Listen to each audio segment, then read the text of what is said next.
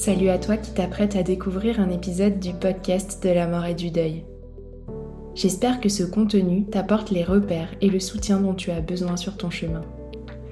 Si tu veux que ce podcast continue et pouvoir entendre d'autres témoignages, interviews et partages inspirants, c'est à toi de jouer en nous soutenant sur notre cagnotte Tipeee. Si chaque auditeur nous donnait ne serait-ce qu'un euro par écoute, le podcast aurait encore de longues et belles années devant lui. Alors c'est le moment d'y penser, de t'arrêter et de valoriser notre travail. Toutes les infos pour contribuer sont en descriptif de cet épisode. Merci beaucoup et belle écoute.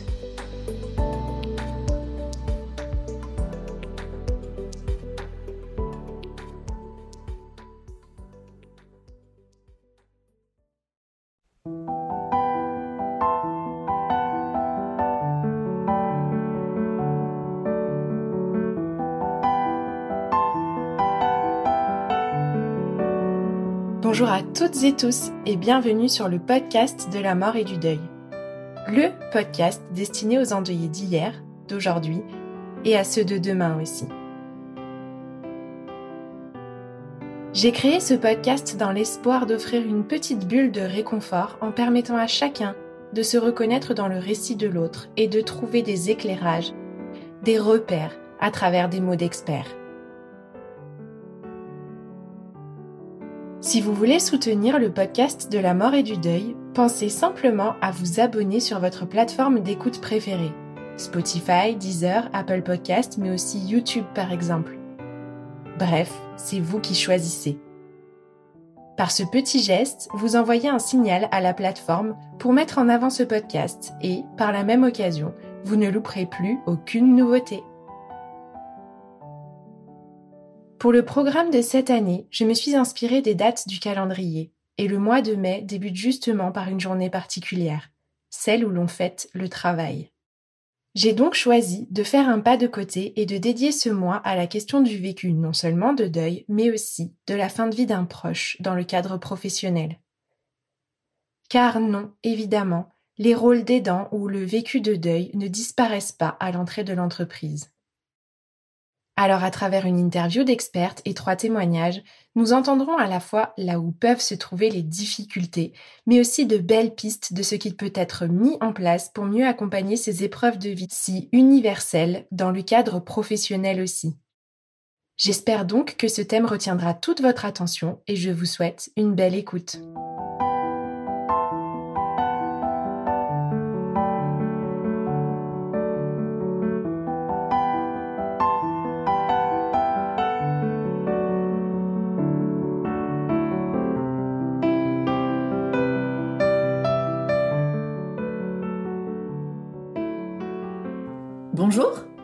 Je m'appelle Emmanuel, mais tout le monde m'appelle Emma.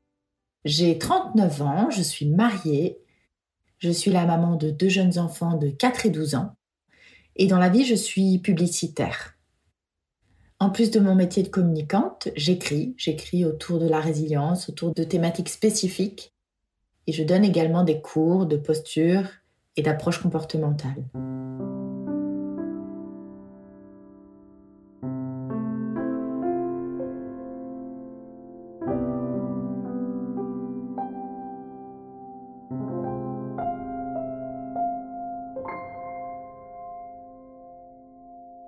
J'ai perdu mon fiancé Thomas le 13 novembre 2007.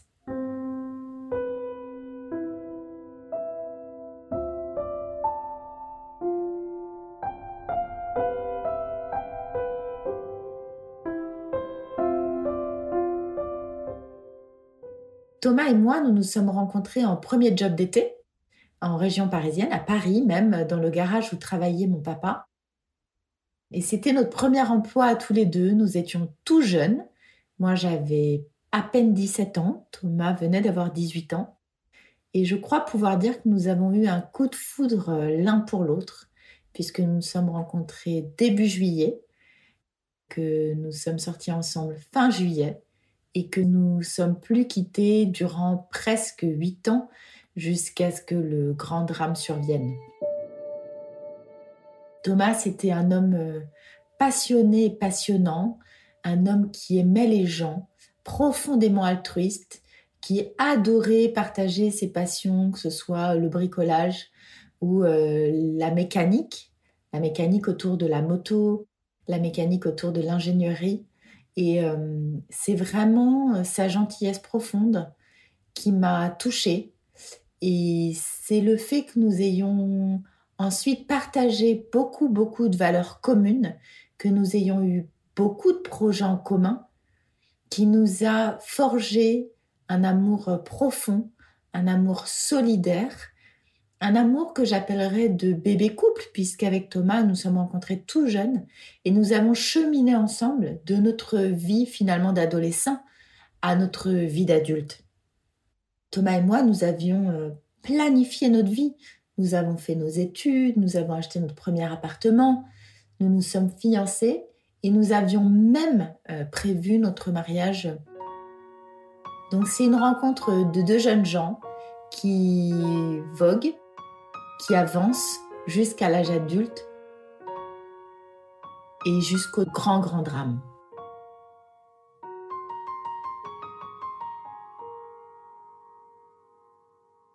Thomas faisait des études en alternance entre Paris et Bordeaux, puisqu'à Paris, il avait son école et à Bordeaux, il avait son employeur. Et donc, depuis un an et demi, nous faisions les allers-retours, puisque moi, j'étais à Paris, lui était à Bordeaux, mais nous avions un, petit euh, point commun qui était l'amour que nous avions tous les deux pour la région du Lot. Et nous nous retrouvions régulièrement à Cahors. C'est ce qui s'est passé dix jours euh, avant le drame, nous sommes retrouvés à Cahors pour les 60 ans de sa maman. Et c'était un moment magique, un moment suspendu de retrouvailles familiales, pendant lesquels Thomas a quand même eu des allusions un peu étranges, puisque comme mes arrière-grands-parents sont enterrés à Cahors, nous sommes allés sur leur tombe et il m'a pris le bras et il m'a dit, tu sais Emma, quand on meurt, tout va très vite. Il ne faut pas te poser de questions, tout va très très vite et j'avais trouvé ça bizarre. Il nous avait aussi parlé de son enterrement. Alors que Thomas était un joyeux, hein. il n'avait absolument pas de, fond mélancolique, c'était quelqu'un de vraiment joyeux qui aimait la vie, qui avait des projets. Pourquoi il a dit ça à ce moment-là, je ne le saurais jamais. Et quand il est revenu à Paris, au bout des 15 jours d'alternance à Bordeaux, il a absolument voulu voir mes parents, il voulait absolument saluer mes parents, qu'il adorait, puisque quand on rencontre des jeunes gens quand ils sont adolescents, ils deviennent un membre à part entière de la famille. Et ce week-end-là, alors qu'on venait de se retrouver, lui avait une profonde envie, un profond besoin de revoir mes parents, de voir mes parents et de les saluer. Et au fond, c'est la dernière fois qu'il les verra.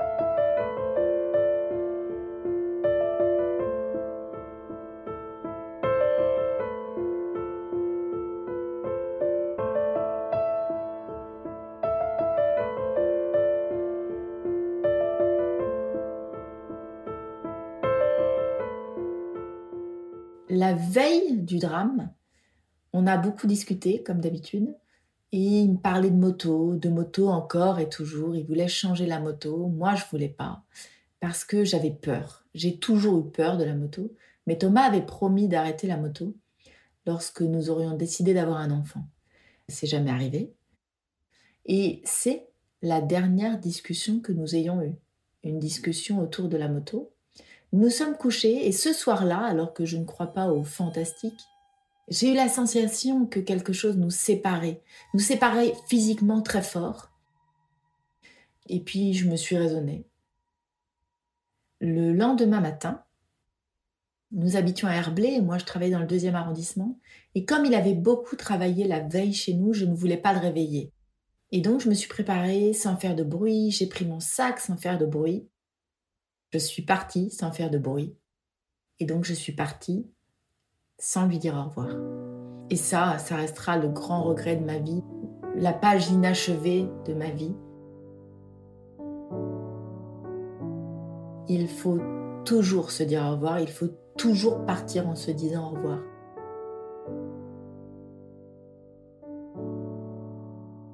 Donc le 13 novembre au matin, je suis partie j'ai travaillé presque naturellement, naturellement d'ailleurs. Euh, j'avais un plan d'action commerciale à faire, à rendre.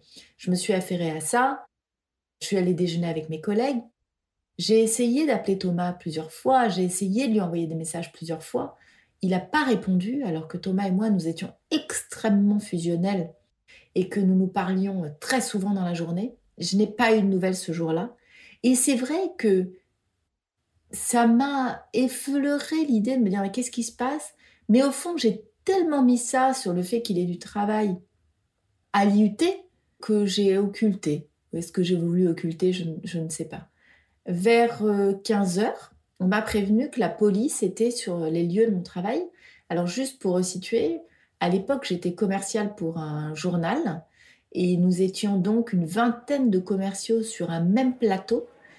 Et il faut imaginer un plateau commercial, c'est euh, des lignes de téléphone qui sonnent, euh, c'est des gens qui parlent fort, voire même certains qui s'engueulent. C'est vraiment très très animé. Et quand on prévient que la police est là, je ne réagis même pas, c'est-à-dire que je n'en fais pas un sujet, puisque dans cet arrondissement, on avait l'habitude, enfin, l'habitude, de temps en temps, la police venait voir de nos fenêtres ce qui se passait dans la rue, un petit peu surveillé.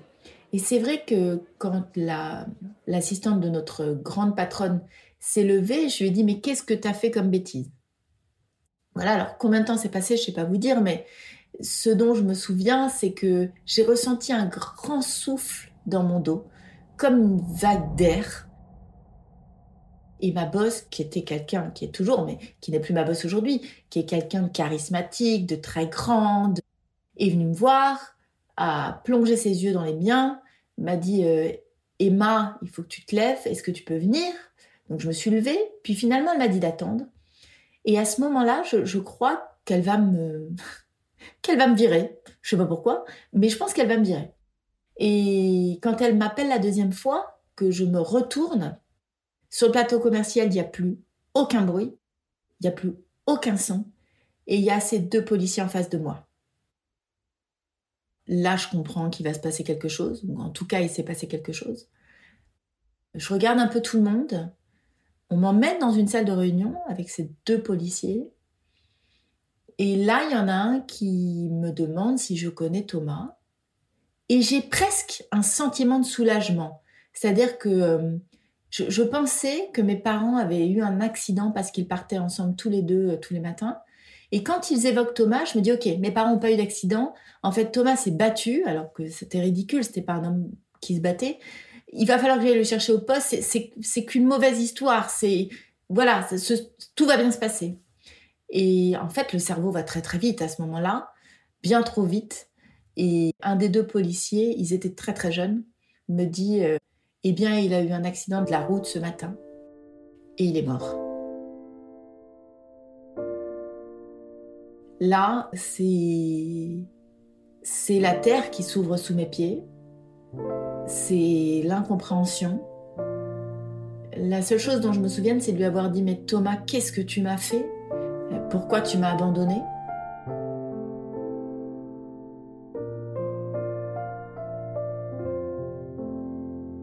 Pareil que j'ai crié, que j'ai hurlé, moi je m'en souviens absolument pas.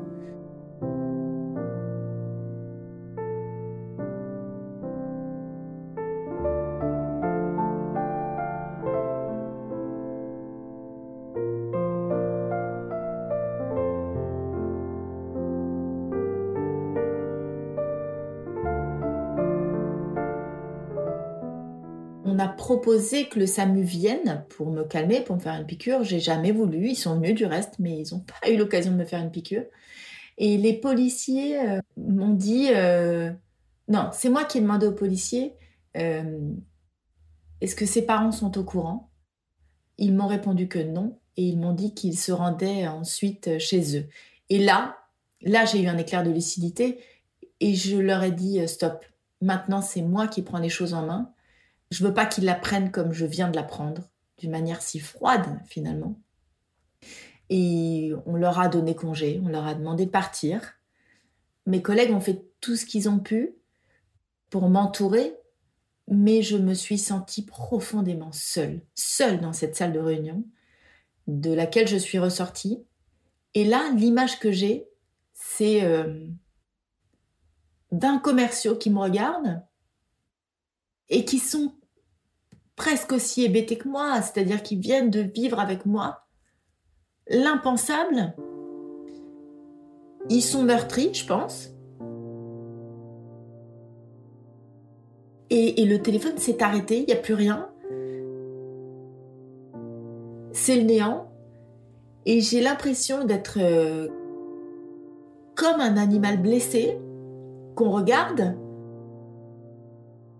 en disant euh, est-ce que finalement faut pas l'achever? J'ai fouillé mon, sac pour trouver le numéro de mes parents. J'ai appelé ma mère qui n'a pas répondu, j'ai appelé mon papa. Et j'ai dit à mon papa, enfin mon père a compris que quelque chose n'allait pas. Et, et je lui ai dit, je lui ai dit, papa, Thomas est mort.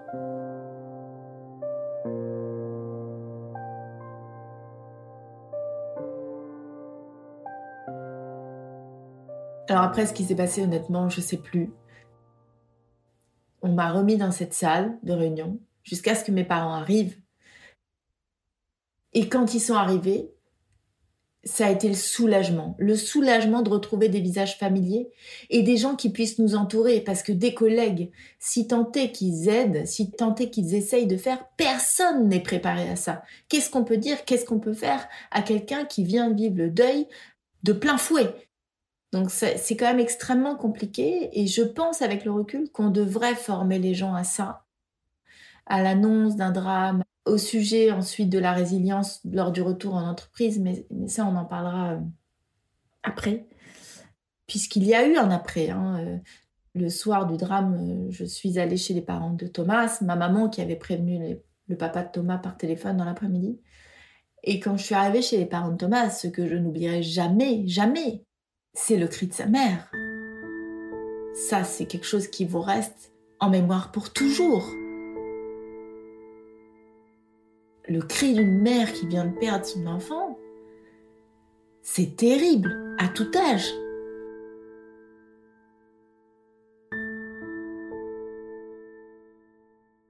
Donc après, on a organisé l'enterrement, les funérailles. Et finalement, je me suis servi de tout ce que nous avions choisi pour le mariage, nous l'avions euh, utilisé pour l'enterrement.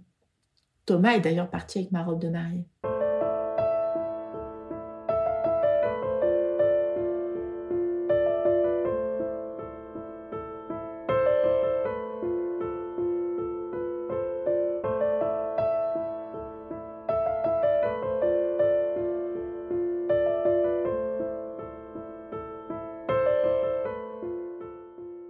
Je suis restée chez mes parents, je suis retournée vivre chez mes parents.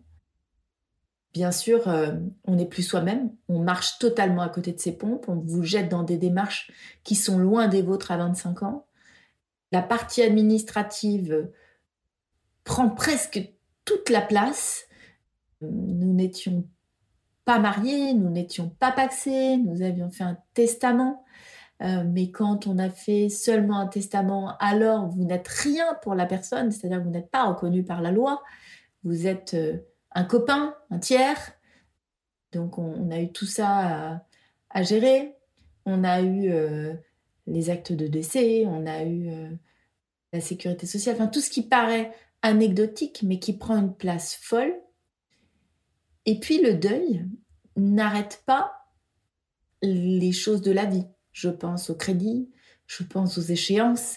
Et très très vite, euh, ma mère m'a dit, il faut que tu retournes travailler, un, pour ton bien psychique et psychologique, et deux, parce que euh, tu vas être endetté de par euh, votre situation personnelle, de par le fait que nous n'étions pas paxés, pas mariés, nous nous étions protégés à minima. Alors il faut que tu ailles travailler, tu ne peux pas t'écrouler et c'était une manière pour elle de me sortir du lit, hein, puisque j'ai vraiment végété euh, trois semaines. C'était une manière pour elle de me ramener à la vie. Et donc un matin, un matin, je me suis levée, je suis partie. Et là, on se retrouve dans la rue, on regarde les gens, le monde a continué de tourner. On se sent totalement intrus dans ce monde. Et l'arrivée au travail est un bouleversement.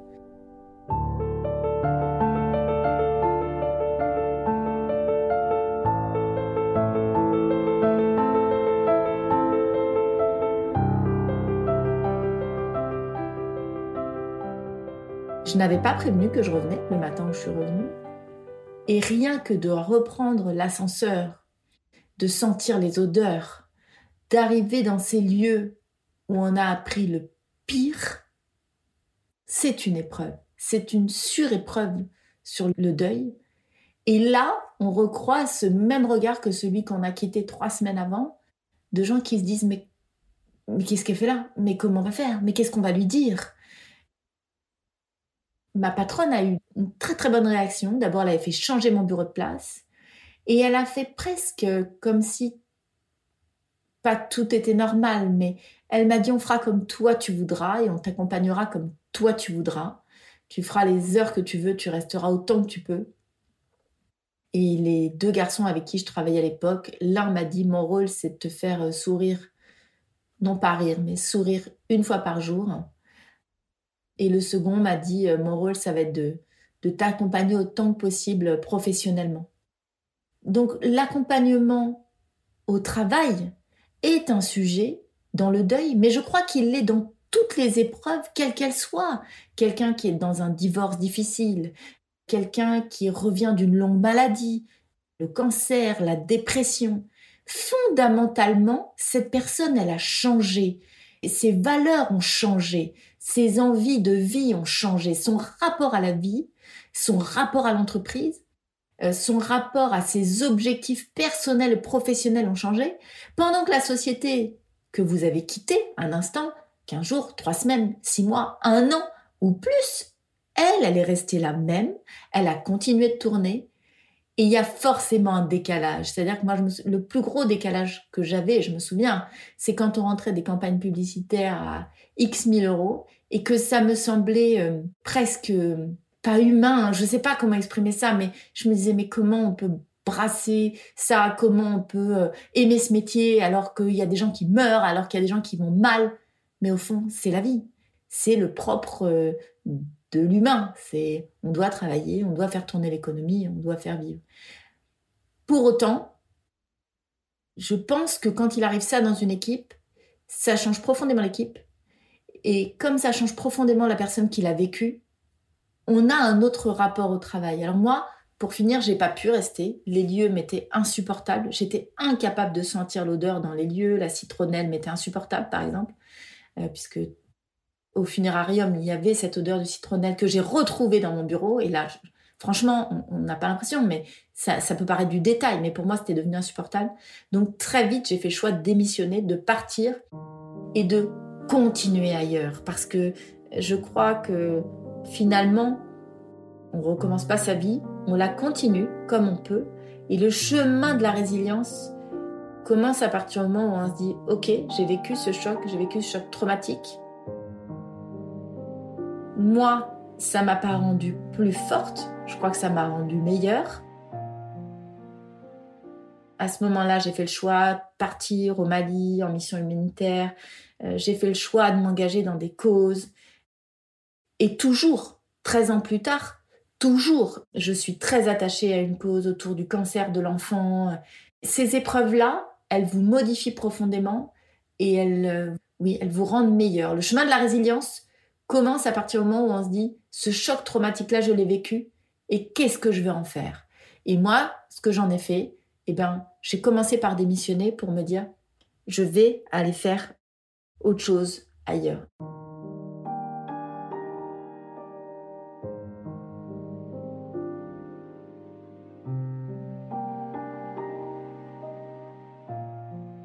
Où j'en suis aujourd'hui, 13 ans plus tard, plus que ça, ça fera 15 ans euh, au mois de novembre, il s'est passé beaucoup de choses. Il s'est passé un long travail de reconstruction, d'acceptation. Euh, je suis passée par toutes les phases, hein, du deuil, la colère, le déni, tout. Euh, mais il s'est vraiment passé un, un long travail de résilience, de se dire, ta vie, elle a été fracassée, fragmentée, mais si tu acceptes que le soleil brille un tout petit peu, si tu acceptes d'ouvrir les rideaux, et puis si tu acceptes d'ouvrir les volets, et puis si tu acceptes d'ouvrir la porte, il peut se passer de jolies choses. Moi, j'ai été extrêmement bien entourée par ma famille, par mes amis, par mon entourage professionnel. Et aujourd'hui, je suis mariée, j'ai deux enfants en pleine forme, j'ai rencontré un homme extraordinaire qui connaît mon passé, qui connaît ma vie et qui le dit lui-même. Finalement, ce qui t'a rendu comme ça aujourd'hui, c'est Thomas. Et si tu es comme tu es, et si je t'aime comme tu es, c'est parce que peut-être tu as vécu cette histoire. Donc finalement, bien sûr que le deuil, bien sûr que le fait de vivre ça en entreprise, bien sûr que la reconstruction, c'est des choses qui sont pas faciles, mais qui peuvent se faire. Moi, je crois qu'on doit travailler en France profondément sur ces sujets-là, sur ces sujets de deuil en entreprise, sur ces sujets d'accompagnement du deuil, ou en tout cas, encore une fois, des grandes épreuves vécues tout au long de sa vie pour accompagner la personne, parce que c'est pas anecdotique. Si vous discutez autour de vous, il y a quand même beaucoup de gens qui ont été concernés par des choses euh, difficiles. Pour le mot de la fin, euh, J'aimerais m'adresser aux personnes qui vivent un deuil ou qui traversent une épreuve difficile en leur disant écoutez les conseils, écoutez votre entourage, écoutez vos proches et ou mais faites ce qui vous semble bon pour vous. Euh, ne vous laissez jamais juger ne vous laissez jamais euh, perturber. Ne vous dites jamais que vous êtes en faute. Vous avez le droit d'être malheureux. Vous avez le droit d'être fâché. Vous avez le droit de sourire. Et vous avez le droit de rire.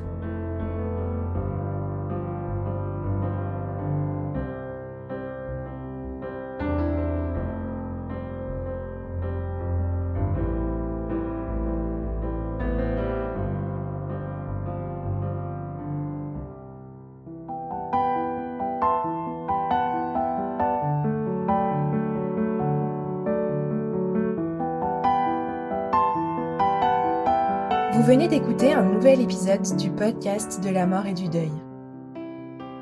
Si cet épisode vous a plu, n'hésitez pas à vous abonner sur votre plateforme d'écoute préférée et à laisser 5 étoiles et surtout un commentaire sur Apple Podcast. Par ces petits gestes gratuits, vous permettez au podcast de la mort et du deuil de rayonner toujours un peu plus fort. Vous pouvez aussi me trouver sur les réseaux sociaux Instagram principalement sur le compte Podcast de la mort et du deuil, un bon moyen de le recommander aussi. Enfin, pour contribuer au financement du matériel et du temps qu'Elsa et moi allouons chaque semaine à la création de cette belle ressource, vous pouvez faire un don sur le site internet www.lepodcastdelamort.toutattaché.fr dans l'onglet Soutenir le podcast. Cet épisode a été monté, mixé et arrangé par Elsa. Un grand merci à tous pour votre fidélité, vos retours adorables et rendez-vous la semaine prochaine pour un nouvel épisode.